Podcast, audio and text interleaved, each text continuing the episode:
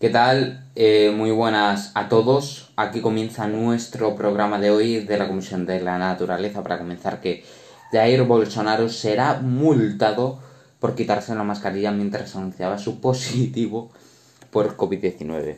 La verdad, un momento un poco gracioso, ¿no? Un poco gracioso, pero, pero que va, no nos vamos a, a preocupar por eso. También tenemos más informaciones sobre los rebrotes en España porque em, la situación es preocupante, eh, pero mm, em, la mayoría de ellos están controlados. Hemos llegado a tener 118 y 67 siguen activos, que eso es causa de la nueva normalidad. Así que tengan precaución con los rebrotes. También venía a anunciarles aquí en nuestro programa que el presidente del gobierno de España se ha reunido con el presidente de Italia, Giuseppe Conte.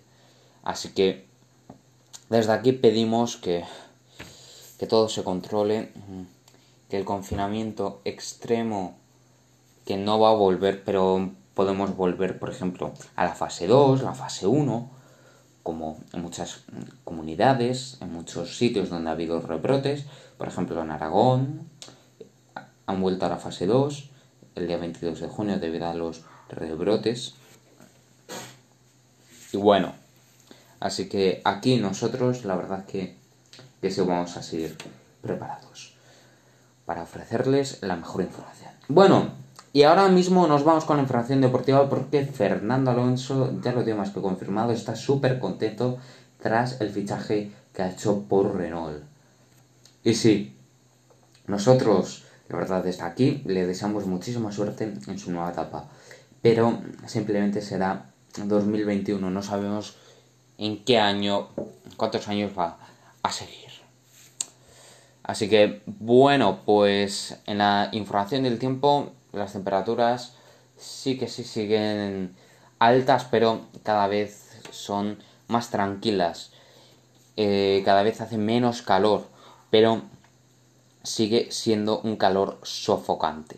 Nosotros desde aquí pedimos que no se juegue con esto y que también haya más precaución. Así que bueno, gente, así acaba este programa de la Comisión de la Naturaleza.